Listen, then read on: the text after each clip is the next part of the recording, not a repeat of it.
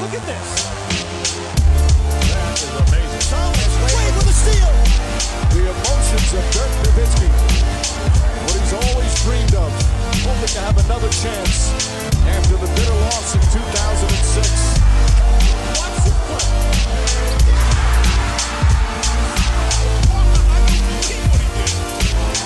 That is amazing. Hallo und willkommen zu Gutnext, dem deutschen Basketball-Podcast im Internet. Mein Name ist André Vogt und ich begrüße euch zur neuen Folge unseres kleinen, aber feinen Basketball-Hörspiels. Heute mit dem Fragen-Podcast am Samstag. Warum am Samstag, werden sich einige fragen. Ich bin mal wieder unterwegs äh, in den Außenstudios. Ihr hört es wahrscheinlich auch im Hintergrund. Äh, allerdings bin ich nicht in Ismaning oder München. Ich bin in der Perle an der Volme. Ich bin im wunderschönen Hagen, kommentiere hier am Wochenende die Länderspiele der E-Sports-Nationalmannschaft. Ähm, da gibt es ja die FIBA E-Sports Open, die dritte Auflage mittlerweile dieser E-Sports, ja, Kontinentalmeisterschaften. Deutschland ist im Halbfinale. Morgen geht es da weiter. Ähm, kommentiere es mit Seabass. Und das heißt, ich bin mal wieder hier im Hotel das ganze Wochenende. Und ähm, was habe ich dabei? Ihr habt es erraten. Die Produkte von Manscaped, die ihr vielleicht vor zwei Wochen hier schon mal an dieser Stelle habt äh, angepriesen sein, hören, naja, die ich vor zwei, drei Wochen hier schon mal angepriesen habe. Und äh, an meiner Meinung hat sich nichts geändert. Ja, es gibt zum einen diesen Lawnmower, das ist einfach ein Rasierer, aber das Ding ist einfach so geil, weil es A, in einem Zug die Sachen halt abrasiert, die abrasieren wollt, ne, Haare etc., aber gleichzeitig eben euch nicht da rein rasiert, wo es halt niemand will. Also zum Beispiel in die gemeine Sackfalte. Äh, viele haben mich ja gefragt nach dem ersten Read vor, vor zwei Wochen, sag mal, äh, welchen Aufsatz hast du denn benutzt? Also du hast doch einen Aufsatz benutzt, oder? Weil sonst, was du erzählt hast, kann ja nicht wahr sein. Doch, es war wahr. Ich habe ohne Aufsatz überall da rasiert, wo man normalerweise denkt, yo, ich möchte aber auch gar nichts Scharfes irgendwo auch nur da in der Nähe sehen. Ähm, aber es ist kein Problem mit, mit dem Lawnmower. Ja, diese, diese Skin-Safe-Technology, die sie da haben, sorgt einfach dafür, dass ihr halt auch echt ziemlich einen Tatterarm haben könnt und es passiert gar nichts da unten. Also es passiert nichts im Sinne von, ihr, ihr rammt euch das Ding irgendwo rein. Gleiches gilt ähm, im Endeffekt auch für den Weedwacker, ne, für Ohren und Nasen. Habe ich alles mit dabei. Bin heute, ich sag wie es ist, auch rangegangen. Einmal nochmal ne, quer, nach zwei Wochen ist der ja nicht so viel, aber nochmal quer als abrasiert. Kopf ab, also Kopf, Haare ab auf dem Kopf, einmal den Bart getrimmt, richtig, richtig gutes Zeug nach wie vor. Und die haben auch echt so eine ganze Reihe noch seit letztem Mal gar nicht erzählt. So, so, so Lotions und so hm, für die Körperteilchen, die dann vielleicht auch ein bisschen, ne, ein bisschen Erfrischung, es bedarf. Alles geil, richtig cool und ähm, ihr seid auch richtig cool, denn ihr habt im Endeffekt, jetzt kann ich es ja erzählen, vor zwei drei Wochen, als ich diesen Code NEXT euch präsentiert habe, also NEXXT, 20% bei Manscaped auf alles, habt ihr so oft benutzt, dass Manscaped gesagt hat, Dre, deine Hörer, die scheinen wirklich äh, Bedarf gehabt zu haben, zum einen, und auch Vertrauen in das, was du erzählst. Wir buchen bei dir jetzt Werbung durch bis Ende Juli. Vielen Dank an Manscaped. Ist gerade eine Zeit, wo ich das echt gut gebrauchen kann. Kommen wir nachher noch zu. Aber wenn ihr noch denkt, oh, ich kann auch diese Produkte gebrauchen, einfach gucken auf äh, manscaped.com. Dann kommt ihr direkt auf die deutsche Seite und dann den Code NEXT, NEXXT, 20%. Ich sag mal so, eure Nüsse werden es euch danken, sind wir ehrlich. Aber kommen wir zu den Fragen des Tages. Und da geht es los mit Coach Simon Bertram, einer, der öfter hier Fragen stellt und auch gute Fragen. Er möchte wissen, warum läuft es aktuell bei den LA Lakers trotz Anthony Davis' Rückkehr nicht wirklich rund? Und was denkst du, wird passieren, sollten die Lakers wirklich noch ins Play-in-Term mitrutschen?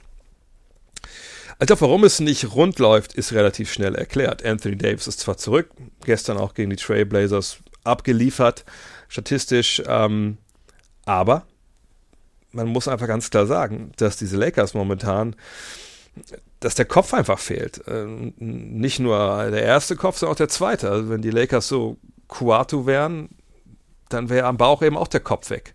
Äh, was meine ich damit? Klar, LeBron fehlt, ne, hat sein Comeback gefeiert, dann gemerkt, läuft nicht so, Knöchel tut noch weh, wieder rausgenommen worden, was auch richtig ist. Ne, du musst ihn echt jetzt äh, aber auch mit, mit Samthandschuhen anfassen, weil der Mann muss in den Playoffs halt fit sein. Ähm, und damit fehlt dein, dein wichtigster Pick-and-Roll-Spieler, dein wichtigster Point Guard, dein wichtigster Playmaker. Und ein Mann namens Dennis Schröder, wisst ihr auch, ist gerade noch in Covid-Quarantäne, der fehlt halt ebenfalls. So kann man sagen, ja gut, aber irgendwen wird es ja noch geben, der halbwegs Pick-and-Roll laufen kann und verteidigen tun sie ja weiterhin gut. Das läuft ja dann sicher halt, sicherlich. Naja, Alex Caruso hast du noch, Der hatte jetzt in dieser Partie gegen Portland zum Beispiel zwei Assists, hat in den letzten Wochen mehr äh, Pick and Roll gelaufen ne, und ist sicherlich auch in bestimmten Situationen äh, jetzt ein besserer Entscheidungsträger. Aber ne, er ist halt kein klassischer Point Guard in dem Sinne. Taylor Horton Tucker, dem man das zutrauen könnte, ist auch nicht dabei, ist auch verletzt an der Wade. Äh, und bei ihm ist ja so, dadurch, dass er jetzt wirklich keinen richtig guten Distanzschuss hat, ist er eh so ein bisschen eingeschränkt in seinen äh, Pick-and-Roll-Dribbler-Geschichten. Und so, ja, äh, ging es so ein bisschen dahin in der Offensive der, der LA Lakers. 36 von Davis gegen Portland, okay, aber dann KCP mit 17 auch noch okay. Auch, auch Caruso mit 18, ne, damit rechnet es natürlich eher nicht. Aber dann so Kuzma 2 von 11, 4 Punkte. Andre Drummond, wo ich glaube jetzt immer klarer wird, dass der nicht starten sollte für die Lakers, sondern Marc Gasol. Ähm, sechs Fouls, vier Punkte, neun Rebounds, ähm, kein Block, drei Turnover. Ne, da, da, ist wirklich momentan einiges im Argen. Und ähm, ich, ich, will ganz ehrlich sein, also ich habe es ja auch schon letzte Woche gesagt, für mich landen die Lakers im Endeffekt im Play-in-Tournament und ähm, dann muss man halt schauen, was passiert. Denn wenn wir jetzt gucken, Sonntag Abend oder für uns dann halt Montagmorgen um vier spielt man gegen Phoenix zu Hause. Phoenix braucht jeden Sieg, wie irgendwie momentan gefühlt jeder jeden Sieg braucht. Also heißt, ne, die werden ja nicht irgendwie jetzt, weil es gegen Lakers geht, irgendwas abschenken oder locker machen. Ganz im Gegenteil, die werden halt mit, mit allem, was sie haben, da reingehen und auch die Chance wittern, das Spiel zu gewinnen, damit sie halt vielleicht noch Erster werden können im, im, im Westen. Ähm, dann spielen die Lakers zwei Tage später gegen die Knicks. Bei denen sieht es ja ganz ähnlich aus, ja. New York, ich habe es heute auch in der Vorschau auf, auf den morgigen Sonntag auf Instagram erzählt. Ne, die Knicks wollen natürlich unbedingt Vierter bleiben. Ja, ähm, also vielleicht bis auf Fünfter, wenn man sagt, es ist egal, ob man jetzt Heimvorteil oder nicht. Aber man will sicherlich nicht Sechster werden oder gar Siebter, was auch passieren kann. Ja, es ist ja alles super eng zusammen. New York, Atlanta, Miami, Boston. Ähm, von daher, New York wird auch fighten und beißen. Unter Thibodeau kriegst du eh keine einfachen Spiele als Gegner. Und danach wird es ein bisschen einfacher. Back-to-back -back danach gegen Houston, aber es ist halt auch Back-to-back. -back. Und dann musst du am Ende nach Indiana und nach New Orleans.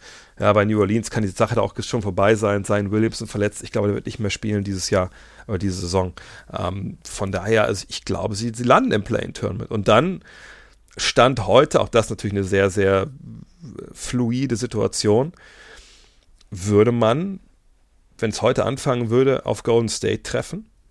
Ja, in diesem Spiel um Platz 7. Ich würde davon ausgehen wollen, dass dann auch LeBron spielt. Ah, ich kann mir nicht vorstellen, dass man ihn dann schont, weil natürlich, äh, man, wenn man das Spiel verlieren sollte, dann auf einmal das zweite Spiel des Playing Terminals als Do-or-Die-Game hat um Platz 8. Äh, von daher, also ich würde sagen, wenn es LA jetzt heute, Stand heute gegen Golden State spielt, dann ist das sicherlich eine, eine ziemlich, ziemlich haarige Angelegenheit, weil ähm, Golden State natürlich mit, äh, mit Steph Curry ein Team ist, was immer halt überraschen kann. Man ähm, hat drei Spiele gemacht, ähm, zwei davon hat man gewonnen, eins hat man verloren äh, gegen Golden State. Ich, ich würde schon sagen, die Lakers sind ein Favorit, aber du weißt es eben nie. Ja, wenn, wenn Steph Curry Supernova heiß läuft, äh, wenn du dann vielleicht zu dem Spiel auch vielleicht der erste, wo ich denke, er wird vor zurückkehren. Äh, aber sagen wir, du hast keinen hundertprozentigen äh, LeBron James. Du hast vielleicht einen Dennis Schröder, der schon länger jetzt raus war und nicht im Rhythmus ist, puh, ey, dann, dann kann das echt eine ganz haarige Nummer werden. Aber ich würde trotzdem sagen, dass sie Favorit sind, äh, ne, weil sie eben mit LeBron und AD, äh, wie man das jetzt sehen will, wie fit die sind und so, aber mindestens den zweitbesten und drittbesten Spieler haben, wahrscheinlich sogar den besten. Ähm, aber das ist, das ist nicht gut. Das ist nicht das, was sie sich vorstellen. Sie wollen die Woche frei haben, aber ich denke, das Play-in-Turnier, das werden sie jetzt aller Wahrscheinlichkeit nach mitnehmen müssen. Und dann kommt man halt noch mit, mit mehr Belastung in diese erste Runde dann, wo immer die auch dann ist, als man das äh, ohnehin schon getan hätte. Und das wäre sicherlich keine gute Entwicklung. Und was passieren wird, wenn sie reinkommen? Naja, sie werden mindestens ein Basketballspiel spielen und werden alles reinhauen. Aber wer das dann gewinnt und so, das können wir alles besprechen, wenn es dann soweit ist. Clint fragt, äh, wie beurteilst du die Entwicklung von Ubre und Wiggins bei den Warriors? Irgendwie erschreckend, dass offensiv fast alles an Curry hängt. Müsste da von den beiden nicht viel mehr kommen. Wiggins spielt zwar solide, aber bei diesem Vertrag reicht das doch nicht aus, oder? naja, den Vertrag können wir einfach zerreißen bei so einer Frage oder ne, bei so einer Erörterung einer Situation, weil den Vertrag hatte er nicht in Golden State bekommen. Den hat er anderswo bekommen, namentlich in Minnesota. Ähm, man hat ihn natürlich per Trade geholt, sicherlich. Ähm, aber es ist nicht, dass ihm das gesagt hat, okay, der Typ ist das Geld wert, der, ne, das geben wir dem, weil der das so gut kann. Ähm, das ist auch immer eine Geschichte, ne, ich sage es ja oft genug, äh, was diesen Verträgen, da macht der Markt den Preis und nicht die Leistung. Es ist nicht so, dass man da, ne, dass ein Team eingibt, oh, der macht so viele Punkte, so und das und das und das. Okay, das Geld kriegt er jetzt, sondern ne, da spielen auch andere Faktoren eine Rolle. Also das können wir außen vor lassen.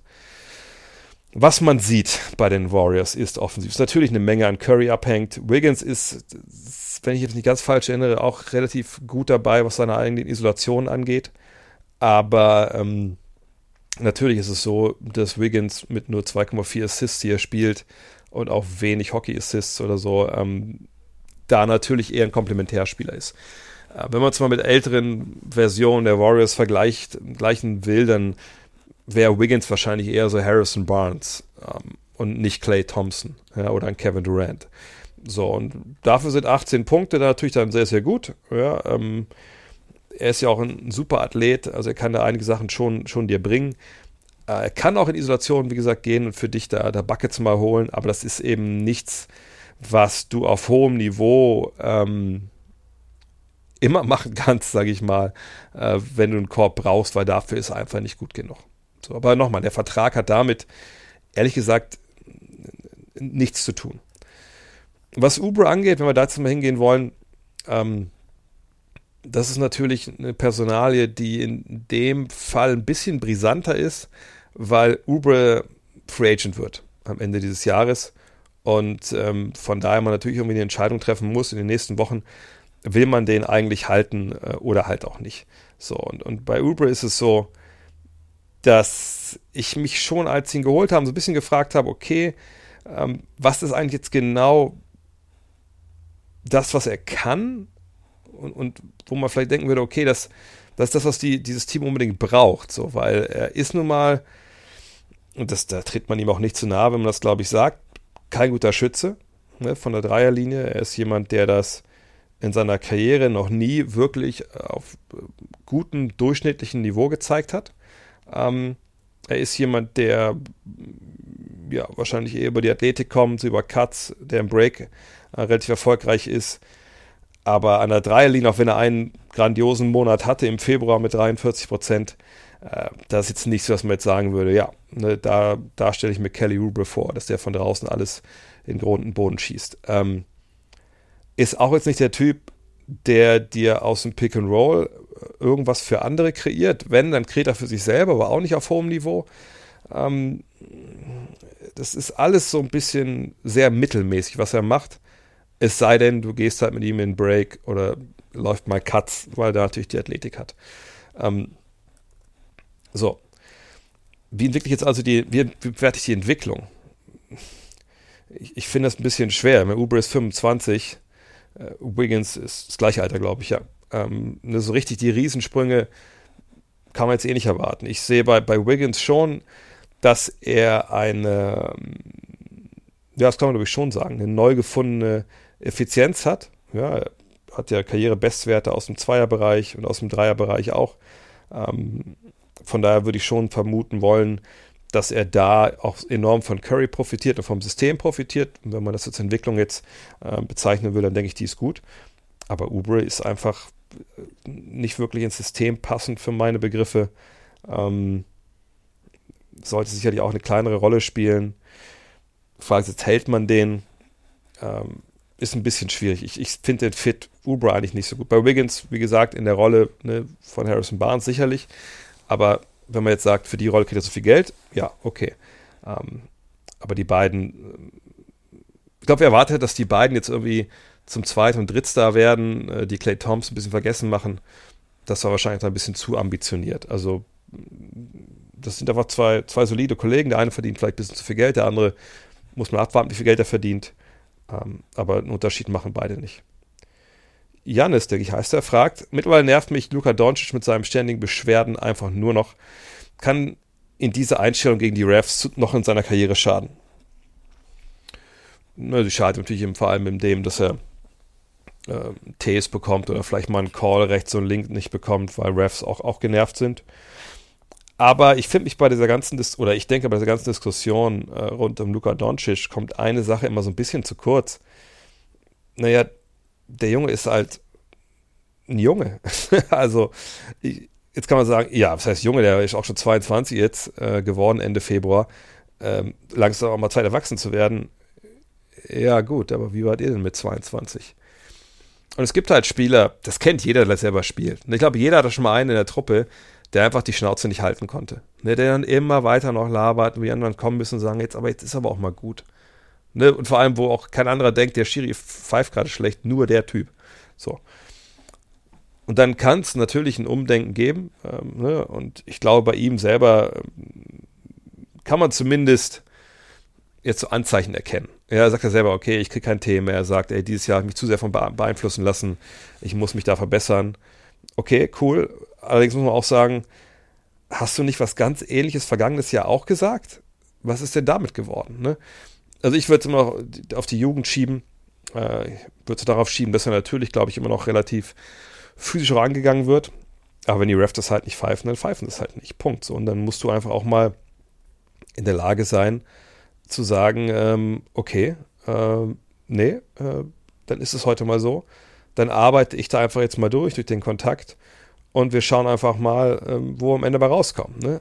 Also das sind so Sachen, da denke ich, da, da, muss man schon ihm auch zugestehen, dass er da besser werden kann, aber er muss es eben auch. Und da müssen wir jetzt abwarten. Aber es ist ihm jetzt wirklich schadet im Sinne von, ach, keine Ahnung, äh, ne, jetzt kriegt er kein Ball mehr auf den Boden und die Refs pfeifen nur noch gegen ihn. Ähm, das würde ich nicht sagen. Aber nerven tut es mich auch. Hm. NG8 fragt, die Mavs verlieren alle drei Saisonspiele gegen die Kings, obwohl sie in der Tabelle deutlich höher stehen. Liegen sie ihnen schlicht nicht? Sind die Matchups gut für Sacramento und woran kann das liegen? Ja, also ich habe extra mal nachgeschaut. Es waren eigentlich keine Back-to-Backs dabei auf der Seite der, der Mavs, die jetzt irgendwie so negativ wären, dass man sagt, okay, da haben sie ein Spiel irgendwie einfach abgeschenkt oder waren nicht, nicht so frisch. Das war kein Back-to-Back, -Back, wie gesagt, äh, für Dallas. Ähm, aber in zwei Spielen hat Christoph Posingis gefehlt. In einem Spiel hat äh, Maxi Kleber nur neun Minuten absolviert. Ich glaube, das ist eine Verletzung raus. Ähm, und das ist dann schon ein Punkt, wo ich sage, ja, da finde ich dann gegen die Truppe, die die Kings da haben, dass man da schon sagen kann, ja, ähm, da kann ich verstehen, dass sie vielleicht ein bisschen Probleme bekommen. Ähm, wieso? Ne, Porzingis ist bei all seinen Fehlern dann, glaube ich, schon jemand für die Mavs, der ähm, defensiv natürlich ähm, sehr hilft. So, ähm, ist er der überragende Ringbeschützer, der da einfach alles wegatmet, was Richtung Korb geht? Mit Sicherheit nicht. Aber er ist halt schon jemand, ähm, wo, wo, ich sagen würde, mit, mit seiner Länge, die er hat und ähm, mit, mit seinem ja doch irgendwie doch vorhandenen Shotblocking-Fähigkeiten ich hätte den halt lieber da stehen als jemand anders. So gleichzeitig ist es so, dass er ähm, jemand ist, der vorne Spacing gibt, weil er einfach ein 2,20 Meter Shooting Guard ist. Ähm, und wenn dann beides fehlt, dann, dann wird es eben auch vielleicht ein bisschen schwerer oft. Ähm, und das würde ich jetzt mal sagen, weil wenn der fehlt, dann ist schon mal, dann ist schon mal dieser Abstand, der normalerweise da ist, vielleicht nicht ganz so groß. So. Ähm, dann denke ich, dass gerade auch so diese, diese Paarung oder vor allem auch die Aaron Fox ne, mit Tyrese Halliburton, aber Fox eben seiner Schnelligkeit einfach auch ein bisschen für Dallas ein bisschen schwierig in den Griff zu kriegen ist. Dann aber wird sicher auch eine Kombination aus Effekten sein, dass vielleicht auch gegen die Kings so ein bisschen, ja, vielleicht so ein bisschen Larifari rangeht. Ich glaube, es haben einfach viele Gründe, weil klar, normalerweise ist Sacramento halt nicht so gut wie Dallas. Aber es gibt eben diese Angstgegner, es gibt diese Teams, die aus irgendwelchen Gründen dir nicht liegen. Äh, aber ich muss ehrlich sagen, ich habe auch jetzt keine von den drei Spielen gesehen. Ähm, das sind nur die Sachen, die mir so einfallen, die mir aufgefallen sind. Daniel Gimpel fragt, könnte ein Trade von Christoph Porzingis für Pascal Siakam funktionieren und wäre das nicht eine Chance für beide Franchises? Hm, ich, ich würde mich so fragen, eine Chance auf was denn? Ähm, ich glaube, beide sind nicht hundertprozentig zufrieden mit dem jeweiligen Akteur. Das kann man sicherlich sagen. Ähm, aber ich wüsste jetzt nicht, wo, wo sonst da jetzt die Chance ist. Ähm, Sind auch zwei Spieler, die natürlich andere Stärken haben und auch andere, anderen Spielstil, die auch ein anderes ähm, Anforderungsprofil erfüllen. Und ich, ich, ich wüsste jetzt ehrlich gesagt nicht, wieso man ausgerechnet die beiden gegeneinander traden sollte. Ähm, würde das funktionieren, so straight up? Ähm, wenn man sich mal die Gehälter anguckt, dann würde man sagen, ja, ne, das passt ungefähr. 29 Millionen verdient, 29,5 verdient äh, Porzingis momentan. Ähm, Siakam äh, verdient äh, 30,5, von daher, das, das geht sich auf. Nur, was will man mit Pascal Siakam, wenn man die, die Mavs ist? Denn ich glaube, mittlerweile dürfte ja klar sein, in welche Richtung die Reise taktisch in ähm, Dallas geht. Ja, äh, eine Read-and-React-Offense, die angeführt wird von einem balldominanten, physischen, langen äh, Ballhändler, eben Luka Doncic. Ähm, und das Anforderungsprofil an alle, die da mit dabei sind, ist halt, ja, Dreier treffen, äh, auch gerne mal einen Cut laufen, wenn es nicht anders geht. Ähm, Defense auf hohem Niveau wäre schön. Ja, und das war es dann eigentlich fast schon. Pascal Siakam trifft seinen Dreier nicht. Ja, ist bei 30,2 Prozent dieses Jahr. Ähm, er ist kein langer Spieler mit 2,6 Meter. Sechs. Also klar, heutzutage würde man klar sagen, es ist ein, ist ein Power Forward, wenn man diese Bezeichnung noch äh, benutzen will.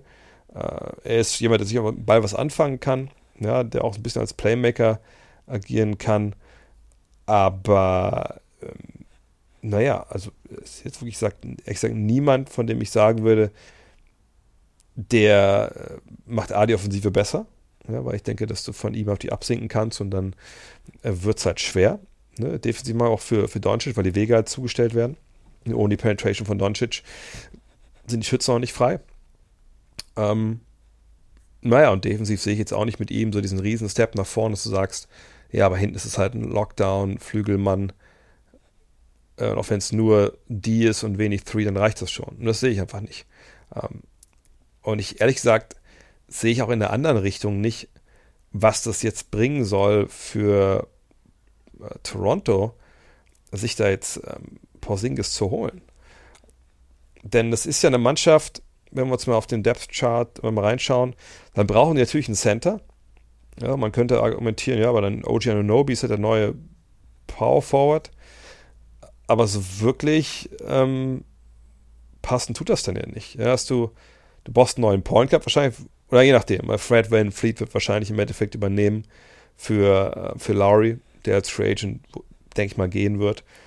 Dann kannst du vielleicht mit Gary Trent Jr. starten, wenn du den behältst. Und dann ja, auf 3 und 4, Hood wird Free Agent, Rodney Hood, irgendwie denke ich nicht, dass der in Zukunft hat da. OG Ananobi, okay. Ähm, dann hast du noch so ein paar Jungs aus der tieferen Bank und dann Porzingis. Also damit wirst du ja auch nicht unbedingt besser. Ne? Also ich glaube, wenn du dich entscheidest, jetzt wirklich so nochmal also neu aufzubauen, vielleicht sogar, wo ich das gar nicht glaube, dass das geht, wenn du wenn Fleet ver verlängert hast, etc. Aber wenn du entscheidest, wieder neu anzugreifen, ist Porzingis für mich da eigentlich auch der falsche Mann ist zu oft verletzt, es ist kein klarer Superstar, von dem wir ja dachten, dass Siakam sich in die Richtung entwickelt. Ich würde vielleicht eher, wenn ich Toronto wäre, eher nochmal schauen, äh, ob vielleicht Siakams Struggles dieses Jahr so ein bisschen auch Ausdruck dieses Umzugs waren, etc. Also ich würde diesen Trade aus beiden Lagern, aus Sicht von beiden Lagern nicht durchziehen. Laluco 1 fragt, die Clippers sind für mein Empfinden deutlich weniger im Medienfokus als vergangenes Jahr. Ist das nicht genau das, was Kawhi Leonard braucht? Klar, die Clippers sind immer noch ein Top-Anwärter auf die Conference Finals, aber immer wenn Kawhi relativ viel Ruhe hatte, war er am besten. Also ehrlich gesagt, ich meine, ich kenne Kawhi Leonard jetzt nicht wirklich gut, ähm, aber er wird, macht auf mich nicht so den Eindruck, als wäre er jemand, den irgendwie, äh, das, was in den Medien steht, tierisch umtreibt und der da irgendwie, ähm, ja, einfach schlaflose Nächte erlebt. Das, das, das, sehe ich einfach nicht. Ähm, sind die Clippers weniger im Fokus? Ja. Das, das muss man schon sagen, ne? wie es oft dann immer so ist. Ne? Die Geschichten, die vergangenes Jahr erzählt wurden mit George und, und Kawhi und ne, groß LA gegen LA, die wurden alle auserzählt vergangenes Jahr. So, und es geht ja bei diesen Geschichten, wenn die aufgeblasen werden, selten um sportliche. Sonst hätte man dieses Jahr genauso viel über die Clippers reden können. Ähm, und von daher äh, ist es ruhiger, klar, aber ich wüsste nicht, wie das Kawhi Leonard jetzt zu einem besseren Spieler macht. Mein vergangenes Jahr war er auch gut. Da waren es ja so die kleinen Wehwehchen, Verletzungen, Load Management, die ihm, glaube ich, auch so ein bisschen Rhythmus gekostet haben und der ganzen Truppe natürlich auch. Ähm, es war sicherlich auch ein Fall vergangenes Jahr, äh, wo die ganze Mannschaft nicht so funktioniert hat, wie sie es eigentlich sollten. Ne? Da haben wir oft darüber gesprochen, auch die internen Probleme, die es da wohl gegeben hat. Ähm, und äh, nee, ich denke nicht, dass diese Ruhe für Kawhi Leonard, denn ich glaube, Ruhe hat er immer in seinem Leben, wenn er das will, dass die ihm jetzt irgendwie großartig besser macht. Maurice fragt, over under 50% dass wir Los Angeles Clippers gegen Brooklyn Nets in den Finals sehen und warum? Hat zwei Fragen, machen wir erstmal die erste. Under 50% Ähm, also rein mathematisch, weil ich denke, dass wir momentan in der NBA ähm,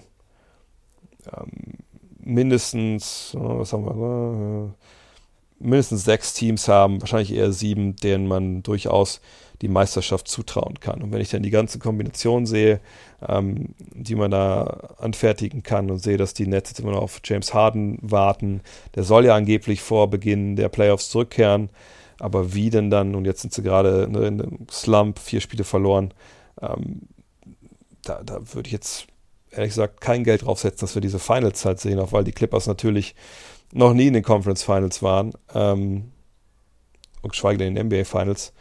Und äh, ja, einfach abwarten muss, ne, als, an dritter Stelle. Stand heute müssten erstmal gegen Portland ran und dann ähm, gegen Phoenix, wenn es alles so geht, wie man das erwartet. Oder wenn Phoenix gegen LA verlieren sollte, wenn die die Siebter werden, dann gegen die Lakers. Also, nee, ich würde auf gar keinen Fall darauf Geld setzen und würde ganz klar anders sagen. Und die zweite Frage von Maurice ist, und wie siehst du die ganze Thematik rund um das Load Management etc.? Gefühlt hat noch keine Top hat noch kein Top-Team mehrere Spiele in Folge in Top-Besetzung gespielt. Nenn mich altmodisch, aber in den 90er, 2000er Jahren hat es sowas ja nicht gegeben. Ja, was denn genau? Also zum, zum einen hat es nicht gegeben, dass äh, eine weltweite Pandemie ähm, die Vorsaison komplett auseinandergenommen hat, unterbrochen hat, kaputt gemacht hat, dass man in eine Bubble gegangen ist, dass man nach 70 Tagen ne, für die Finals-Teams nach dem letzten Finalspiel wieder angefangen hat, Basketball zu spielen. Ähm, man hat noch nie so viele Spiele in so kleinen Zeitraum mit solchen Belastungen im Sinne von ne, Covid-Protokoll etc. gepresst. Man hat noch nie so einen Spielplan durchgeprügelt in einer NBA, wo Verteidigung ähm, so viel abverlangt wird wie jetzt. Weil du läufst natürlich heutzutage ähm, viel längere Wege in der Defense, weil er im Fünf-Mann rund um die Dreierlinie stehen. Und wenn du es dann richtig machen willst, musst du halt viel mehr Quadratmeter beackern, als das noch vor ja, 10, 20 Jahren der Fall war. So, das ist alles nicht so wie in den 20er, äh, wie in 2000er oder 90er Jahren. Ähm, Gab es damals Load Management? Hm, ich sage immer, es gab früher aktives Load Management. Was meine ich damit? In der Zeit vor Twitter, vor YouTube, vor League Pass, vor Streaming-Anbietern, ne, wo du die Spiele dir halt angucken konntest, noch zwei, drei Tage später, sondern wo es nur live ging oder halt gar nicht und du auch keinen direkten Weg hattest, irgendeinen Athleten anzupöbeln. Da hat man Load Management auf dem Feld betrieben. Da guckt euch doch mal Spiele an aus den 90ern oder 2000ern. Und jetzt nicht unbedingt Spiele äh, aus den Playoffs Game 7, sondern guckt euch doch mal äh, Spiele, wie sagen die Engländer immer, on a rainy day, a rainy Sunday in Stoke an. Also guckt euch nochmal Spiele an, keine Ahnung, äh, 1996 Indiana Pacers gegen Sacramento Kings, äh, drittes Spiel in fünf Tagen. Wenn ihr mir sagt, dass die da 100% Vollgas geben und dass da über vier Viertel aber alles auf dem Feld gelassen wurde, Respekt. Dann möchte ich das Spiel gerne sehen, auf jeden Fall. Weil in meiner Erinnerung, natürlich verklärt man vieles, wenn man zurückblickt, generell im positiven Sinne, aber ähm, ne, ich habe mir wirklich mal den Spaß gemacht, auch mal so quer zu schauen, mal ähm, auch als diese Load-Management-Diskussion vor ein, zwei Jahren also richtig hochkocht ist.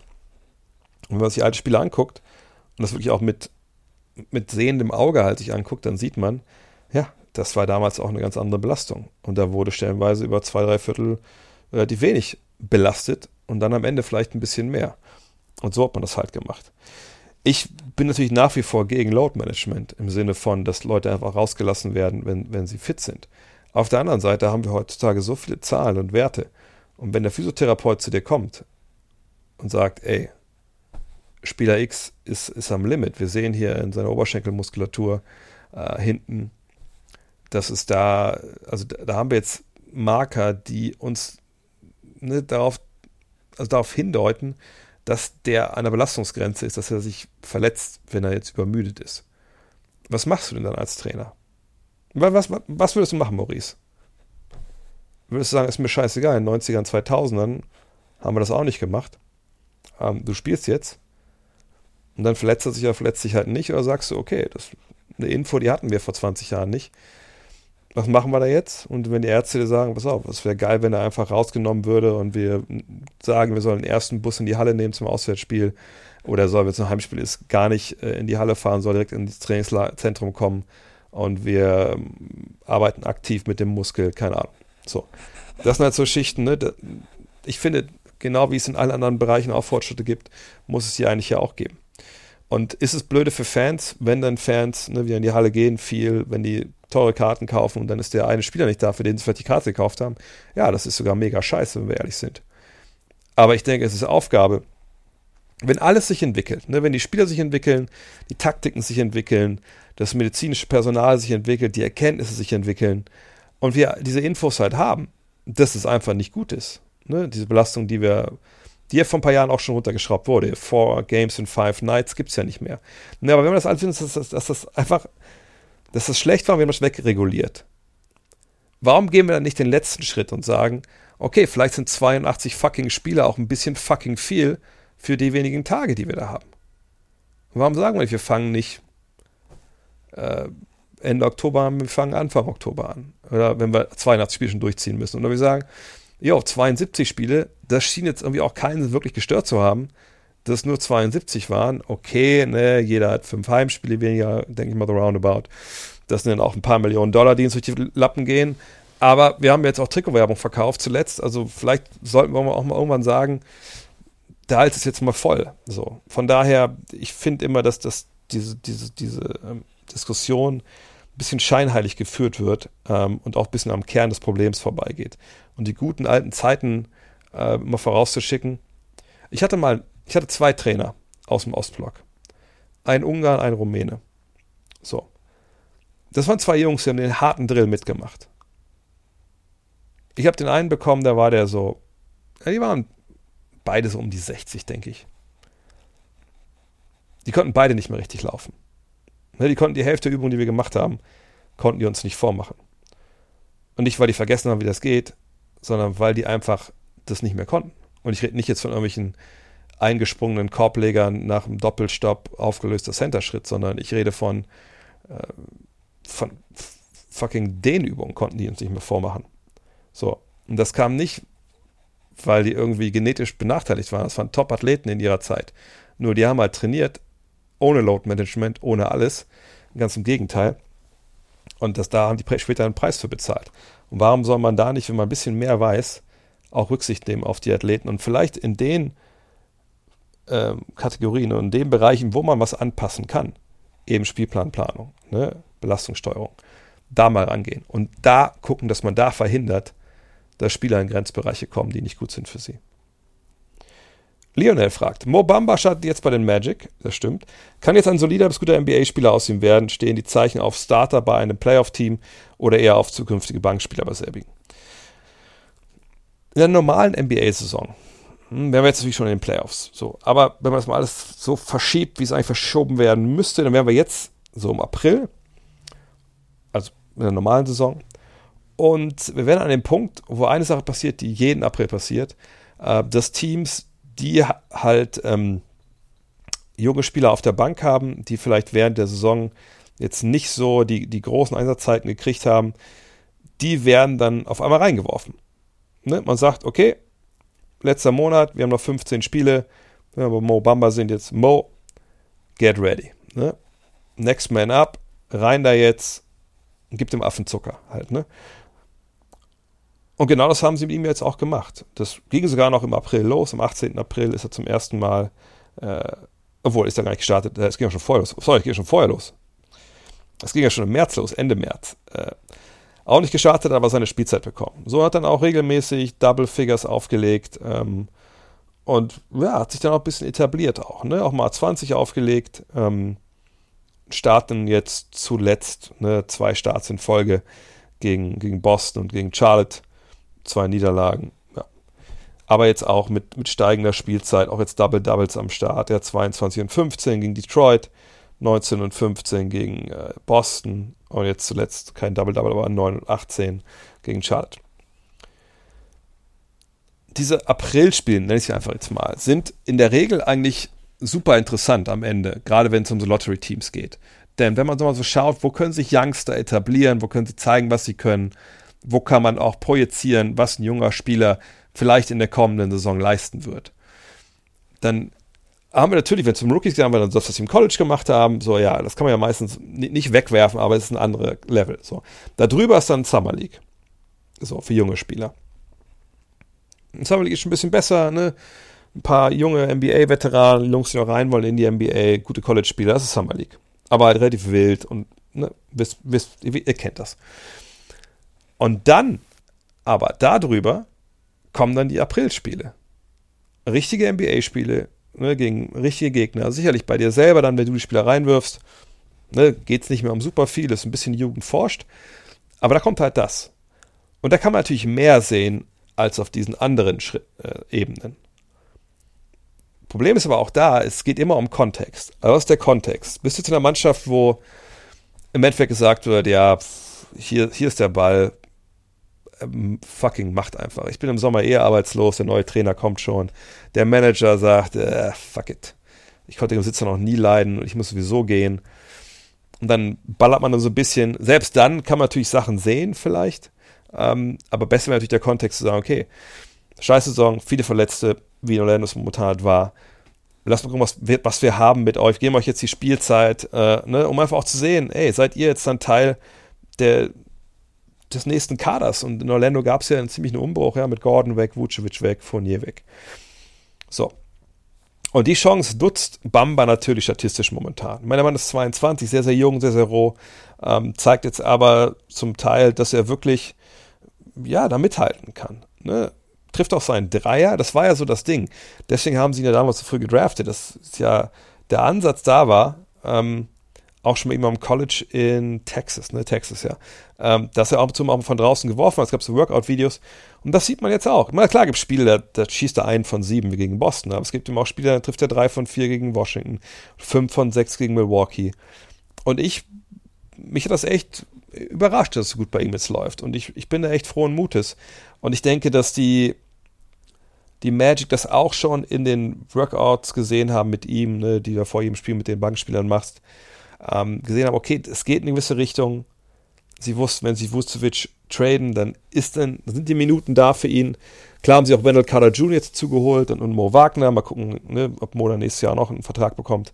Aber ich finde die Entwicklung von ihm richtig gut. Aber jetzt zu sagen, Starter bei dem Playoff-Team oder Bankspieler, das ist, das wäre unseriös, da jetzt irgendwie drüber zu, zu richten.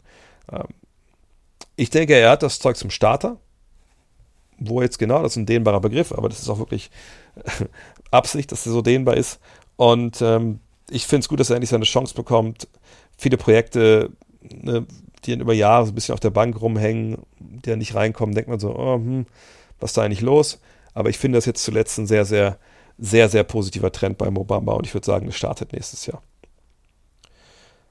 PF Ogi fragt, was ist deine Meinung zum jungen Kern der Timberwolves? Also Anthony Edwards, D'Angelo Russell, Carl Anthony Towns und McDaniels. Nach einem enttäuschenden Start mit vielen Verletzungen unter Sanders, Saunders heißt der Trainer, entwickeln sich die jungen Spieler aus meiner Sicht in die richtige Richtung. Mit viel Glück kann ein weiteres Talent folgen. Ja, das, das Glück, damit spricht er natürlich hier an auf die, auf die Draft. Ähm, ne, also der Draft-Pick ist weg, wenn er nicht in der Top 3 liegt, glaube ich. Ne? Von daher ne, muss man abwarten, wie da die Ping-Pong-Bälle fallen. Aber das ist jetzt wirklich ähm, eine Saison, wo man sagen muss, ja, die macht auf gewisse Art und Weise äh, Lust auf mehr.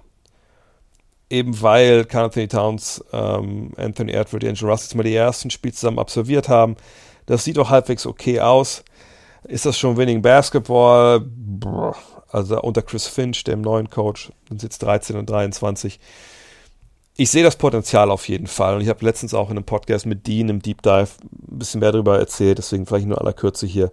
Ich denke, die, die Timberwolves sind das eine Team von den Teams, die jetzt aber ex extrem unten drin stehen, denen ich zutraue, nächstes Jahr äh, um die Playoffs mitzuspielen, eben weil sie viel Talent haben ähm, und eventuell Talent dazukommt.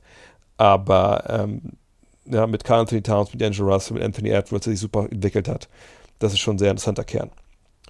Philipp Skrzek, wenn ich es richtig ausgesprochen habe, fragt, wie sicher ist es, dass es in den kommenden Jahren Expansion-Teams geben wird? Das geplante G-League-Team in Mexico City finde ich sehr interessant. Ja, in der G-League gibt es Expansion, Mexico City ist dazugekommen. Wirklich spannend, dass sie den Markt da unten jetzt mal für sich da erobern wollen.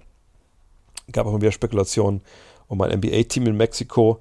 Und das ist sicher jetzt so meine, ein Weg, den, den Markt mal anzupieksen und zu gucken, ja, wie sieht es denn aus in Mexiko? Ist es wirklich ein Basketballland? Allerdings ist dieses Thema Expansion ja mittlerweile vom Tisch. Ich habe vor ein paar Wochen schon mal darüber gesprochen an dieser Stelle, deswegen auch in aller Kürze. Gegen Expansion spricht eine klare Sache. Das ist eine ganz normale mathematische Rechnung. Also wir haben momentan 30 Mannschaften in der NBA. Diese 30 Mannschaften teilen sich ja zu einem guten Teil, nicht komplett, aber zu einem guten Teil die Einnahmen, die die Liga generieren. So. TV-Gelder und so. Es wird ja aufgeteilt, ne, zumindest diese nationalen TV-Verträge ähm, unter den 30 Teams. So. Also es ist ein Riesenkuchen, es ist ein riesen Money Pie, also ein riesiger Geldkuchen, wo sich 30 Besitzer ihre Scheibe, die sind alle gleich groß, abschneiden können. So. Klingt erstmal logisch. Wenn jetzt zwei neue Teams dazukommen sollen und zwei neue Besitzer, dann ist es zum einen so, dass die Besitzer natürlich einkaufen müssen. Ich kann ja sagen, ich hätte gerne ein Basketball-Team, sagen die, oh, wir haben noch zwei rumliegen, hier könnt ihr for free haben. Die sagen dann, oh, ihr wollt eine Expansion. Okay, es kostet aber eine Aufnahmegebühr, eine Franchise-Gebühr. Und dann sagen die, die Besitzer in Spee, yo, was hätte ich denn für dieses Basketballteam zu investieren? Und dann sagt äh, Adam Silver im Auftrag der Besitzer, die Zahl, die zuletzt im Raum stand, ja, dreieinhalb Milliarden Dollar bitte. Okay das ist erstmal ein Wort. Da muss man erstmal überlegen. Dreieinhalb Milliarden, das ist schon eine Menge. Und das ist mittlerweile, also kann das Sachen lesen, dass dreieinhalb Milliarden wahrscheinlich auch eher eine konservative Schätzung sind. So, also bleiben wir mal dreieinhalb Milliarden. Also das heißt, mit zwei Teams kommen sieben Milliarden Dollar rein. Klingt wie eine Menge Geld, wird aber durch 30 geteilt. Dann ist es schon mal, ist immer noch eine Menge Geld, ne, nach unseren Standards, deinem und meinem, aber nicht so sehr vielleicht bei Mark Cubans Standards. Und der Nachteil ist natürlich dann, du kriegst eben die 7 Millionen, äh, Milliarden geteilt durch 30.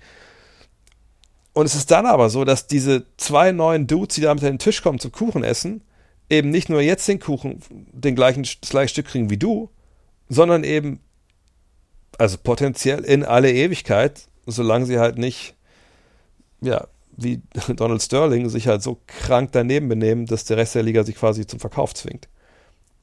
Und selbst dann, dann hat ja jemand anders den Kuchen. Also ne, dieses, dieses Stück. Von daher ist einfach eine Rechnung. So, und ich glaube, das Thema Expansion kam auf den Tisch wegen Covid, mangelnde Einnahmen etc. Jetzt, wo man weiß, ja, das haben wir irgendwie alles überstanden, mehr oder weniger, also in Anführungszeichen, finanziell auch alles gut. Wir brauchen diese 7 Milliarden nicht. Ich will lieber mein Stück Kuchen haben, dass es gleich groß bleibt.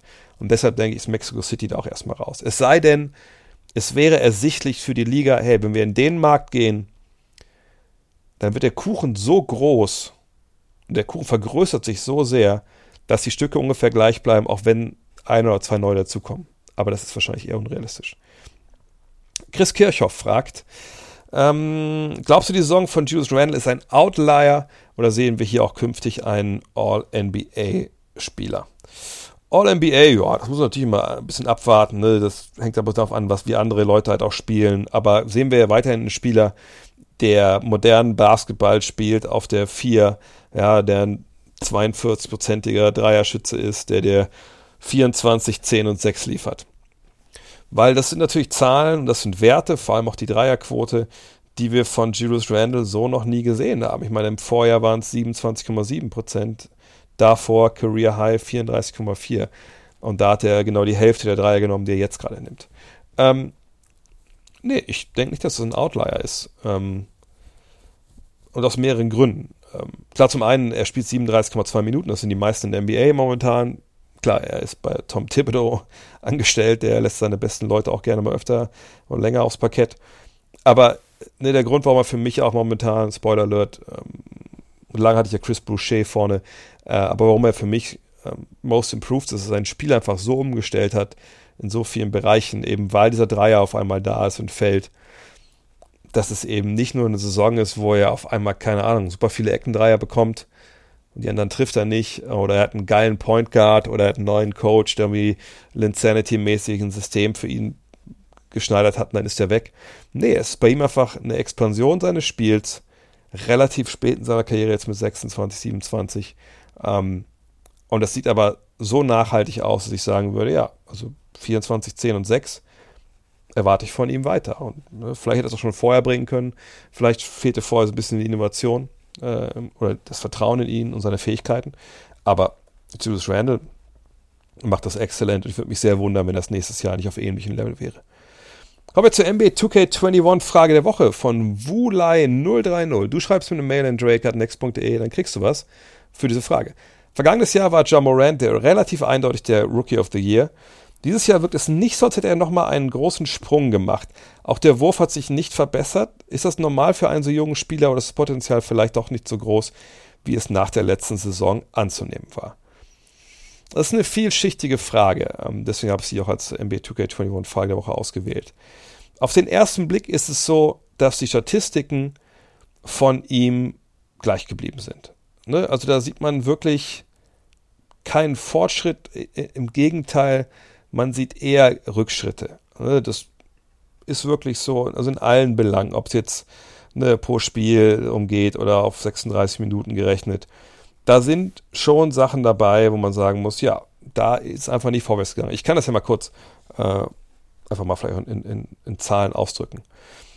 Also, wenn wir bei den auf 36 Minuten gerechneten Zahlen sind, dann sind wir äh, Punkte. Das sage ich mal zuerst aus, aus dem ersten Jahr, das zweite, das zweite Jahr. 20,7, 21,7. Rebounds 4,5, 4,3. Assists 8,5, 8,1. Steals 1,0, 1,0. Turnover 3,8, 3,5. Also eigentlich, wenn wir ehrlich sind, alles gleich. Zweierquote 51%, 50%. Dreierquote 33,5%, 30%. Also eher schlechter geworden. Ähm, Advanced Stats, was immer damals ranziehen will. Ähm, Turnover-Rate ist besser geworden, keine Frage. Ähm, Win-Shares auf 48 Minuten 0,88 auf 0,79. Warp, also Value above Replacement 1,2 auf 0,7. Das ist schon ein recht deutlicher Rückschritt. Äh, Box plus minus von 0,3 auf minus 0,5. Also alles in allem ne, liest man hier jetzt nicht unbedingt ähm, die groß positive Entwicklung. Wenn es jetzt ein bisschen tiefer reingeht, muss man sagen, äh, auch, auch da finden sich nicht so diese, diese Areale, wo man denkt, ja Mann, ey, das ist jetzt aber ein ganz anderer Spieler auf einmal. Ähm, aber ich frage mich so ein bisschen, ob das überhaupt ähm, möglich gewesen ist. Denn ähm, es ist ja nun mal schon so, das gilt ja nicht nur für Rookies, das gilt ja auch für ähm, das gilt ja auch für, für Zweitjahresspieler wie John Moran. Ne? Das ist natürlich jetzt eine Offseason gewesen. Die gab es so noch nicht in der NBA. Ne? Die Grizzlies waren in der Bubble dabei, das war gut. Das war quasi so eine zweite Saison. Ähm, aber natürlich unter ganz komischen Umständen.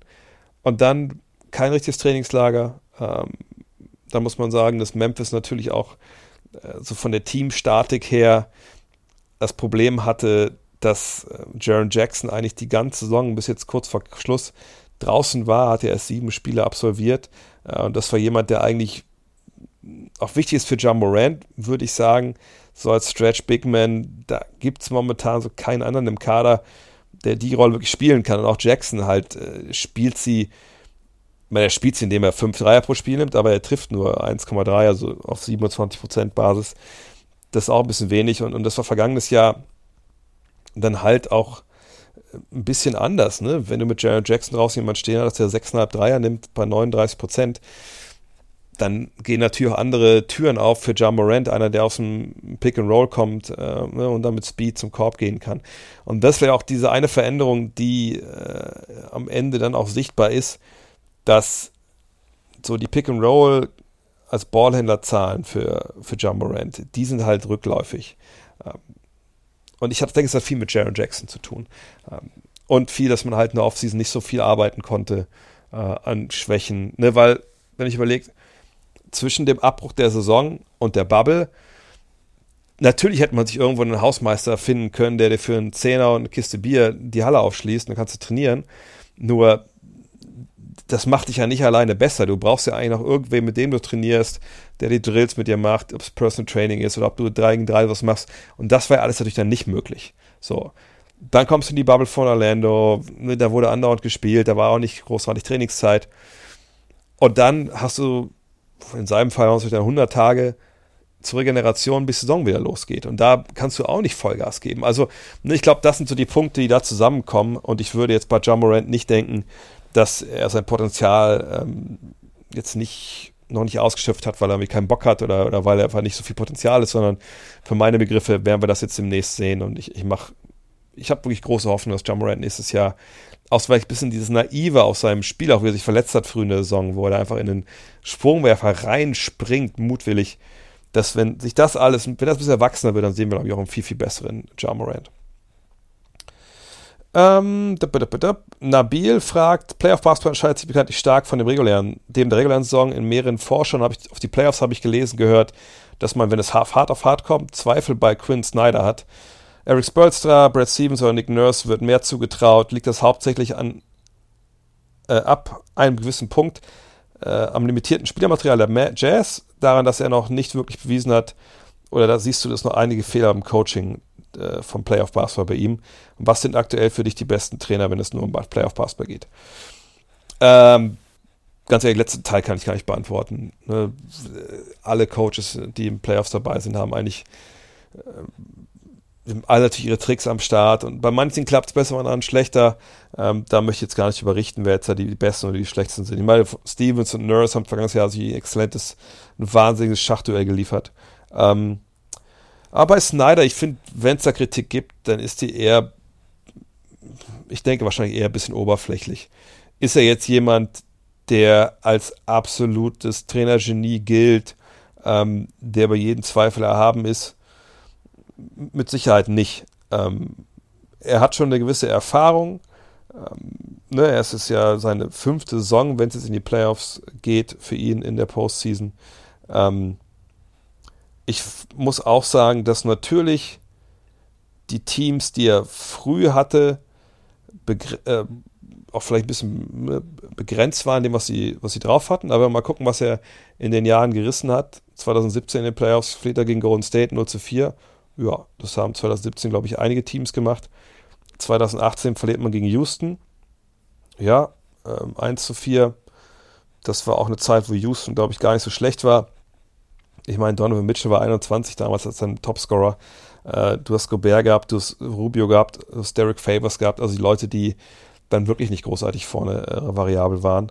Ähm, 2019 geht es gegen Houston in der ersten Runde raus.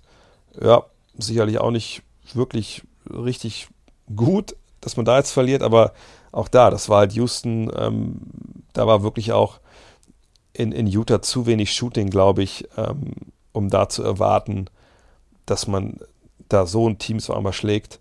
Ähm, von daher würde ich das auch nicht ihm am Lasten wollen. Und dann sind wir schon in der vergangenen Saison. Und da gab es die Serie gegen die Nuggets 3 zu 4. Hätte man da was anderes machen können? Ja, da lässt sich immer trefflich drüber streiten. Auf der anderen Seite, wenn am Ende Mike Conleys Dreier da, der glaube ich sechsmal den Ring küsst, reingeht, da gewinnt man die Serie 4 zu 3 und dann redet da glaube ich keiner drüber. Also ich finde es ein bisschen gewagt, ähm, jetzt Quinn Snyder da direkt zu treten. Christoph Blei fragt, siehst du bei einem aktiven Spieler außer Joel Embiid Potenzial, ein körperlich dominanter Center zu werden? Ähm, also, ich denke mal, die Frage zielt so ein bisschen in die Richtung ab, äh, einen Spieler, der eben jetzt nicht über die Technik kommt, sondern einfach rein über die Power. Ähm, so würde ich es interpretieren, denn natürlich muss man ganz klar sagen, Nikola Jokic dominiert, auch körperlich. Klar haben wir alle im Blick, dass der da von draußen jetzt halt nur wirft und so, aber das ist einer, da ist natürlich immer so äh, ein hohes Niveau, auf dem ich jetzt hier diskutiere, äh, argumentiere, aber und da ist auch so ein ja, kleiner Brag dabei, ne? aber ich habe den halt auch schon live spielen sehen in nächster Nähe im Low Post und fragt mal Maxi, Maxi Kleber hat es im Podcast damals auch gesagt, ne? wenn der nicht reinrammt, und jetzt, damals war er noch dicker als jetzt natürlich, aber ähm, ne, das ist schon, das ist schon eine Menge Physis dabei, da sollte man sich nichts vormachen. Ähm, von daher, Nikola Jokic würde ich auch instant nennen. Ansonsten ist es, was so Dominanz angeht, über die Physis ein bisschen schwer, schwierig, weil wir natürlich wenig physisch dominante Center haben. Ähm, also ich glaube, dass Nikola Vucevic dir auch unter dem Korb immer noch auch Buckets geben kann aus dem Post-Up. Ähm, genau wie Valanciunas, aber so dominant wirklich die Liga da aufmischen, sehe ich eigentlich nur im, im Beat und Jokic. Ähm, und da hilft ihnen natürlich auch, dass sie diese Skills haben, weil du natürlich auch mal davon rechnen musst, dass sie das Ding ins Gesicht schießen, wenn du zu viel Abstand lässt. Florian Siewicke mit einer Frage, wo ich erst wusste, was er meinte und dann, na klar, äh, warum wechseln einige Spieler nach dem ersten von mehreren Freiwürfen die Seite? Das macht man in der Regel, wenn man sich hingestellt hat erst und dann kommt der Gegner dazu und man denkt, ah, so Boxout technisch, äh, lass mal lieber wechseln, dein Spieler ist kleiner, meiner ist größer, komme hier rüber, größerer Spieler oder umgekehrt. Ähm, deswegen wechselt man, damit man beim Ausblocken besser, bessere Chancen für sich sieht. Dean Steven Abderrahman, langjähriger Hörer des Podcasts, guter Freund, fragt, äh, wurde Sam Presti dazu angehalten vom Besitzer oder, sein, oder, oder so, James Harden damals zu traden oder war dies seine eigene Entscheidung? Können wir, glaube ich, relativ schnell beantworten. Das war damals eine finanzielle Geschichte. Ja, man hat ein Angebot gemacht, man lag nur, glaube ich, vier oder was von sieben Millionen Dollar auseinander. Aber ähm, damals die Ansage von, wie hieß er denn? Steve, sonst was? Nee, ziehen wir nicht mit, ähm, bitte traden, ja, weil es eben luxussteuermäßig an Oklahoma City oder Clay Bennett, war es Clay Bennett damals noch, dass man gesagt hat, nee, das wollen wir nicht tragen. Natürlich eine, eine blöde Entscheidung, aber eine, die damals eine Etage höher getroffen wurde und dann bist du als Manager natürlich angehalten, das durchzuziehen und, und deshalb kam es damals zu diesem Transfer, der natürlich im Nachhinein auch ein faszinierendes What-If ist, auf, auf ganz, ganz vielen Ebenen. Mhm. Denn Harden, Durant, Westbrook hätten sie nochmal die Finals erreicht, hätten sie einen Titel zusammen gewonnen, die Barker war dabei, ähm, Sam, per Sam Perkins, Sam Perkins nicht mehr, Kendrick Perkins. Ähm, oder hätten sie einfach, hätte sich Harden nie so entwickelt, spannend. Wäre Andersfall als erster getradet worden. Ähm, aber auch so hat sie genug, genug spannende Storylines parat gehabt. Thomas Scholz fragt, da ich gerade Planet Basketball 1 durchsuchte, vielen Dank. planetbasketball.de, könnt ihr die beiden Bücher von mir kaufen. Shaq mit der Arbeitseinstellung und Trainingseifer eines Kobe Bryant hätte es für diesen Spieler Grenzen gegeben. Wo wären diese? Sicherlich an der Freiwurflinie. das wäre, glaube ich, dann auch nicht unbedingt viel besser geworden. Ähm, ich hatte ja mal das Glück, habe ich auch schon mal erzählt hier, dass ich mal bei einem Spiel äh, der Lakers damals noch gegen Seattle, glaube ich, also ganz, ganz früh äh, in der Zeit, also in der Five-Zeit, neben dem Freiwurftrainer Ed Palobinskas, Pat Palobinskas, ja, Palobinskas äh, saß, der mir alle möglichen Sachen dann so gezeigt hat. Das war ein Typ, der, der hatte sehr viel Mitteilungsbedürfnis. Ähm, aber ein guter Junge, also guter Mann natürlich, guter, guter älterer Herr. Ähm, der mir noch viel erzählt hat über, über, wie er mit Shaq arbeitet und so. Obwohl das wohl dann auch relativ bald ein Ende hatte. Ähm, aber ja. Nee, wenn Shaq fit gewesen wäre immer und, und, und Kobes Trainingseifer gehabt hätte und jetzt gar nicht so, so irre wie, wie Kobe das manchmal ähm, auch, glaube ich, übertrieben hat und das sicherlich auch so vielleicht sich selber ein bisschen geschadet hat mit diesem, mit seinem Trainings Übereifer, würde ich es fast mal nennen auch. Ähm, aber ne, einfach, sagen wir mal, Shaq wäre gewesen, krass, sagen wir, vielleicht eher vergleichen mit Kareem Abdul-Jabbar, also einer, der krass am Körper auf, aufpasst, ne, äh, und nicht über die Stränge schlägt und, und gut isst und, und Yoga und alles. So. Hätte er das gemacht. Vor allem hätte er eine Karriere gehabt, wo er nicht so viele Spiele verpasst hätte. Denn wenn wir uns mal überlegen, er hat wirklich nur zwei Jahre gehabt, wo er mindestens 80 Spiele geht. So, ähm, dann die Jahre mit 70 Spielen, die muss man auch schon suchen. Und eigentlich, wenn man ehrlich ist, ne, also seit seiner vierten Saison, ich lese mal die, die Spiele vor, die er absolviert hat, ab Saison 4. 54, 51, 60, 49, das ist aber das Lockout-Jahr, das können wir rausnehmen, war ab 50. 79, 74, 67, 67, 67, 73, 59. 1933 ist auch schon Miami. Das Jahr vorher war auch schon Miami. Ne? Da sieht man ja, dass er allein in seiner Zeit in LA, das kann ich nochmal extra kurz aufrufen, weil die Zeit, um die geht es uns ja in der Regel, da hat er in ja, von 1997 2004 hätte er 514 Spiele absolviert. So. Er hätte also vor allem viel mehr Spiele absolvieren können, sicherlich in der All-Time-Score-Liste nach oben ge gekommen. Ähm, aber in den Jahren sind sie natürlich extrem erfolgreich. Ähm, da würde ich jetzt nicht sagen, dass da vielleicht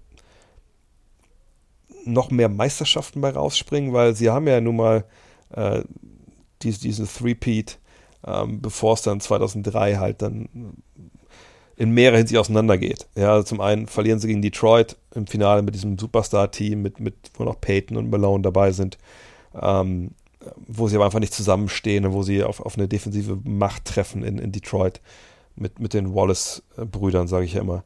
Ähm, mit Chauncey Billups, mit Rip Hamilton. Ähm, naja, und dann geht er nach Miami, wird nochmal Champion. Danach trudelt es dann so aus. Hätte er danach noch auf extrem hohem Niveau agieren können und Meister werden können. Ich, ich frage mich wirklich, ob das möglich gewesen wäre für ihn. Denn er ist natürlich schon ein Spieler gewesen, der rein vom Körperbau und allem, naja, das war nun mal keine Gazelle, ne? Das war halt ein Nilpferd. So, und die Frage ist halt, wie kriegst du das hin? Also du machst aus ihm ja, er war natürlich eine Gazelle ganz früh in, Orlando-Jahren und dann ne, dann gab es ja dann diese Fat Check oder Fat Diesel Geschichte. Also ich glaube, Meisterschaften hätte er nicht unbedingt mehr gewonnen, aber er hätte einfach mehr gescored. Ähm, er hätte sicherlich, wir wären in den Rekordbüchern weiter vorne. Vielleicht hätte man aber auch früh in, früh in der Karriere in LA, ne, also bevor Phil Jackson kommt, wenn man da eine Meisterschaft mehr gewonnen. Eventuell ja. Aber ich glaube, so das da, wo er am meisten liegen gelassen hat, ist, glaube ich, im Endeffekt, ähm, was seine eigenen Zahlen angeht. Thomas Mülverstedt fragt, welchen dieser drei Spieler hättest du als Manager der Mavericks Dirk am liebsten Seite gestellt? Shaquille O'Neal, Tracy McGrady oder Allen Iverson? Mit welchem von denen hättest du die größten Aussichten auf Erfolg gesehen? Mit wem hätte Dirk am besten harmoniert? Das ist schwierig, weil ich denke, dass keiner von den dreien ideal ist an Dirks Seite. Ähm, fange auch mit Iverson an. Ich glaube, mit Iverson hat es gar nicht geklappt. Äh, ich, ich, ich, denke vor allem so, also, also menschlich, glaube ich, sind das totale Gegensätze. Ähm, was die Professionalität angeht, tolle Gegensätze. Ja. Der eine, ey, Practice ist mit das Geilste, was es gibt. Der andere so, ey, Practice brauche ich nicht. Äh, dann natürlich auch spielerisch.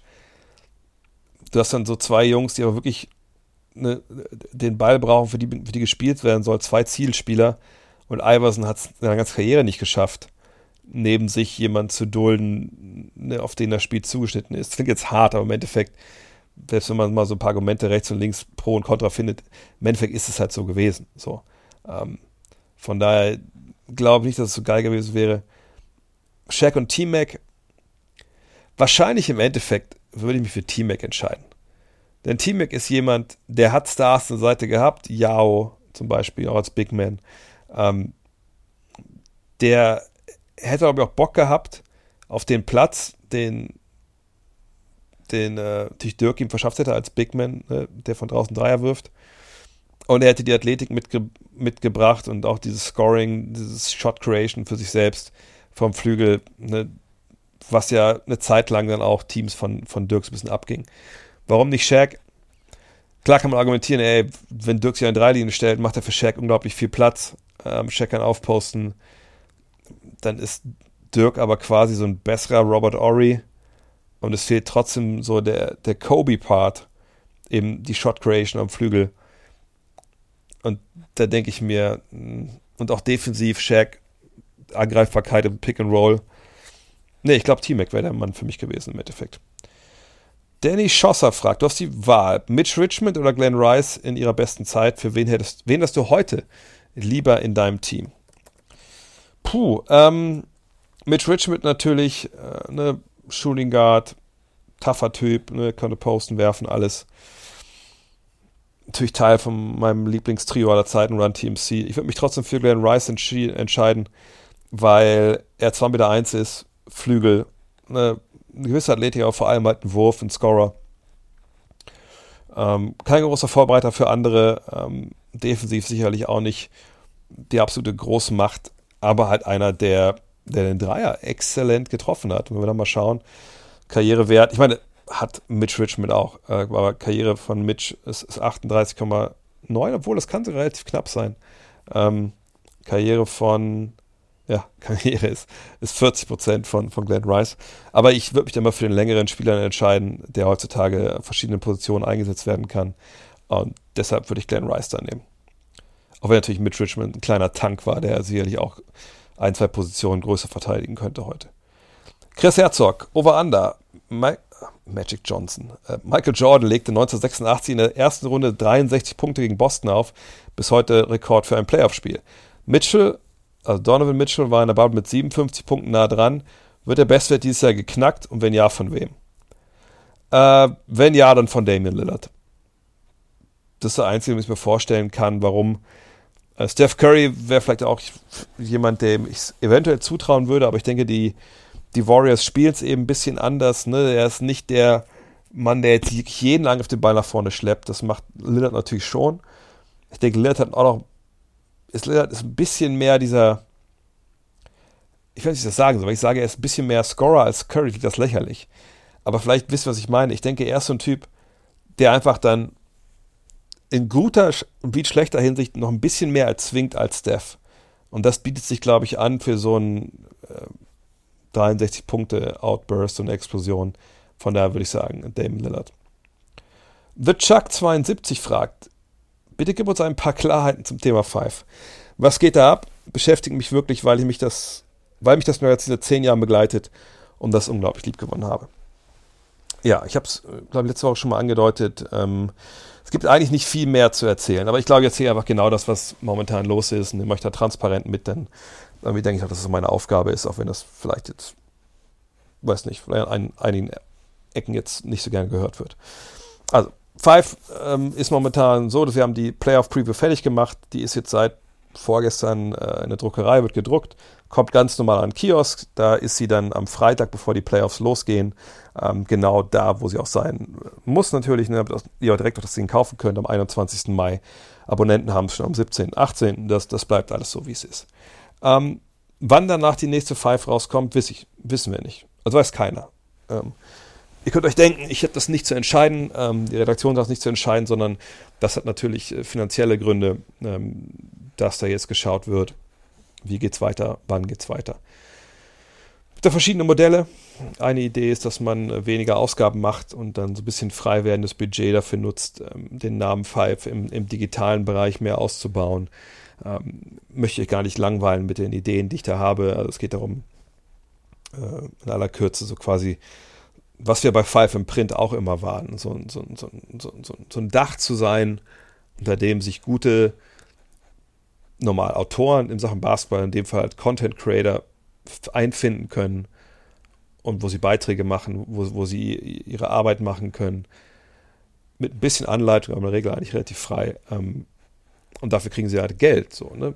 Und die Marke Five soll helfen, Content Creatern ähm, die Möglichkeit zu geben, das machen, was sie lieben dass sie doch finanziell diese, diese Zeit investieren können, dass sie es rechtfertigen können vor sich selber. Das ist eine Idee, dass man halt weniger Ausgaben macht, Geld, was man da halt spart, dann zum Teil zu reinvestieren in digitale Geschichte. Warum muss man weniger Ausgaben machen? Weil die Five defizitär ist. Und man es klar sagen. Also es ist jetzt schon längere Zeit so, dass ähm, dieses Heft Verlust macht. Das ist auch, auch nichts, was ich erst seit gestern erfahre. Das weiß man auch schon länger. Ähm, jetzt durch, durch Covid noch mehr. Leute gehen nicht mehr in den Kiosk. Ne, Leute, Leuten fällt die Pfeife nicht ins Auge. Menschen haben sicherlich auch ein anderes Problem und andere Sorgen, gerade als Basketball. Und das wisst ihr sicherlich auch. Viele ne, müssen jeden Euro auch vielleicht mal dreimal umdrehen und dann fallen natürlich Sachen zum Opfer, die erstmal so, ne, ja, so entertainmentmäßig sind. Und das kann ich vollkommen nachvollziehen. Fakt ist, es gibt da halt ähm, keine schwarze Null hinter der Five und deshalb wird es jetzt geprüft, ne, wie es weitergehen kann, äh, wie, wie es weitergehen wird. Aber was am Ende dabei rauskommt, das weiß ich nicht, das wissen nicht diejenigen bei, bei Kicks.com, die es entscheiden. Das ist ja unser Verlag, ähm, die, die lange halt auch, auch, eine schützende Hand über, über die Five gehalten haben und jetzt eben gucken müssen, ob das noch möglich ist. Ähm, man kann sich auch denken, dass natürlich auch, auch ne, alles, was so vom von, vom Verkaufen von Gütern abhängt momentan. das gleiche wie für Five, ne? Also ich glaube, dass es da vielen einfach nicht gut geht. Obwohl ich da jetzt nicht weiß, wie es bei, äh, bei Kicks halt aussieht. Ähm, naja, und jetzt warte ich halt auch. Also wir haben nächste Woche nochmal einen Call, wo wir besprechen wollen, wo ein bisschen klarer dann ist, wie es weitergeht. Aber ich weiß genauso wenig für ihr, außer die Sachen, die ich euch gerade erzählt habe. Ähm, und natürlich, ich kann The Chuck hier vollkommen äh, verstehen. Zehn Jahre ist eine lange Zeit. Ich habe mit der Five mittlerweile seit 18 Jahren zu tun. Wahrscheinlich sogar 19, wenn man ein bisschen mit, mit rein bezieht, die Planung vorher. Ähm, und witzigerweise hatte Jan mich, Jan Hieronymi, angeschrieben vorgestern und gefragt, ob wir nicht nochmal einen Twitch-Stream machen wollen, wo wir einfach erklären und erzählen, wie wir die Five damals gegründet haben. Und irgendwie bietet das sich gerade jetzt auch an, das machen wir demnächst auf jeden Fall irgendwann mal. Ja, für mich persönlich ist es jetzt natürlich auch so, ähm, so eine sehr ambivalente Situation. Auf der einen Seite macht mich das alles natürlich unglaublich nachdenklich und, und auch so ein bisschen nostalgisch und ähm, auch ein bisschen ängstlich. Das, das sage ich ja ganz offen, weil es natürlich auch ein, ein großer Teil von, von meinem Job ist. Ähm, sicherlich habe ich über die Jahre ja auch viele andere Sachen nebenbei äh, mir aufgebaut, dass ich eigentlich ja de facto keine Angst haben muss, aber so die Hälfte ähm, meiner Einnahmen im Jahr, die, die, die brechen halt jetzt weg, wenn dann Five nicht mehr da sein sollte. Hoffen wir nicht, dass das passiert. Ähm, und wenn man eine Familie hat, ist man natürlich dann auch nochmal anders äh, drauf, wenn sowas passiert, also was am, am Horizont sich abzeichnet. Von daher, ähm, ja, ist es gerade schwierig. Äh, man hofft das Beste, man, man schreibt Konzepte, äh, man überlegt, was man machen kann. Ähm, aber am Ende des Tages bin ich da auch niemand, der da die Entscheidung trifft, ähm, sondern warte da genauso wie ihr jetzt auf, auf die Entwicklung und hoffe, dass wir da irgendwie ein gutes Konzept finden. Ähm, viele fragen auch, wie man Five unterstützen kann. Jetzt, ehrlich gesagt, weiß ich es nicht. Ähm, keine Ahnung. Ich, ich bin da echt, echt ein bisschen, bisschen, bisschen ratlos leider. Aber sobald es was Neues gibt, werde ich euch natürlich an dieser Stelle wieder darüber berichten. Danilo fragt, wird es in den Playoffs wieder eine tägliche Rapid Reaction geben? Ich fand die täglichen 15 bis 20-minütigen Einordnungen, Besprechungen, News der Spielletzten Playoffs super.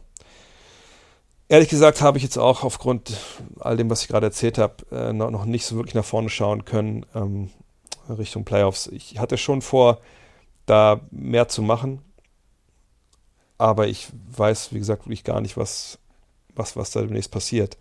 Ähm, mir schlagen ein bisschen zwei Herzen. Also auf der einen Seite denke ich mir, wenn ich nächste Woche erfahre, es geht gar nicht weiter, dann denke ich mir, okay, da habe ich so viel freie Zeit, da kann ich auch alles reinballern, was geht. Ähm, in den Bereich Podcast und, und, Social und so und schauen wir weiter. Auf der anderen Seite ist es natürlich vielleicht auch dann eine Chance zu sagen, okay, so, was mache ich denn überhaupt jobmäßig dann demnächst? Äh, also wäre es nicht vielleicht angesagt, sich ganz anders da irgendwie mal zu orientieren und anderswo aufzustellen. Ähm, und vielleicht, ne, klar, Card Next wird weiterlaufen, sicherlich, ne, also alles weitergehen. Aber vielleicht woanders dann Zeit zu investieren. Das sind alles Sachen, die ich momentan einfach nicht weiß. Aber Stand heute würde ich sagen, wahrscheinlich wird es sowas ähnliches geben, ja. Letzte Frage von Joni. Kannst du dich beim VfL noch über Tore von Wout Weghorst freuen? Ja, ich glaube, ich kann das ganz gut trennen. Ich kann das Werk vom Künstler trennen. Also sprich, wenn er ein Tor geschossen hätte heute gegen Union Berlin, ähm, hätte ich mich über das Tor gefreut. Ich hätte mich nicht über Wout Weghorst gefreut als Mensch. Aber das ist auch, ähm, muss auch jedem, also ich meine, es ist eh jedem selbst belassen, muss jeder sehen, wie er möchte. Sag, ich fand die Aussagen Richtung Covid etc. und Verschwörungsmythen sehr, sehr schwierig. Ähm, von daher, sagt, über das Tor kann ich mich freuen. Ein Trikot von ihm kaufen würde ich mir nicht. Sagen wir es mal so. Wow, das war ein ziemlich darkes Ende. Ähm, reden wir noch ein bisschen über, über, über Hodenrasur. Wenn ihr jetzt sagt, das Intro war super und das Wort Hodenrasur habe ich hier noch gar nicht gehört in den letzten zwölf Jahren oder elf Jahren bei Gutnext. Von daher allein das Anlass, jetzt mal auf manscaped.com zu gehen und mit dem Code Gutnext einzukaufen. Dann macht das jetzt bitte. Wenn ihr noch Supporter werden wollt, gutnext.de registrieren, kriegt eine Mail, ihr kennt den Drill, Dauerauftrag. T-Shirts, oh, T-Shirts haben wir vergessen. Wenn ihr schon T-Shirts bekommen habt, von Dirts. Ne? Also viele von denen wurden von denen verschickt. Ähm, die Supporter-T-Shirts selber verschicke ich, weil Dirts hat die Adressen davon natürlich nicht. Ähm, also wenn ihr schon Shirts habt, postet das ruhig. Ne? Schreibt mir, gefallen die euch, ist das Stoff gut? Ich habe es auch nicht in der Hand gehabt, weil ich ja unterwegs bin gerade. Äh, freut mich auf jeden Fall, wenn wir euch damit eine Freude machen konnten. das ist jetzt ein guter Ausstieg. In diesem Sinne, vielen, vielen Dank fürs Zuhören. Wenn ihr morgen Bock habt, eSports Open, ähm, Fieber, jetzt habe ich vergessen, wie viel Uhr. Egal, ihr werdet das irgendwo finden. Kommt vorbei, Siebes und ich kommentieren. Und es ist echt, wir kommentieren auch so ein bisschen anders als sonst. Guckt es euch an. In diesem Sinne, ansonsten hören wir uns nächste Woche wieder mit äh, Gut Next. Bleibt mir bis dahin gewogen. Bis dann, euer André. Look at this.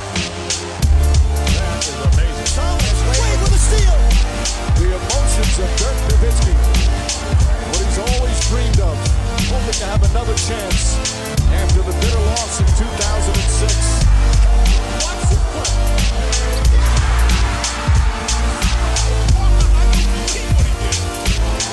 That is amazing.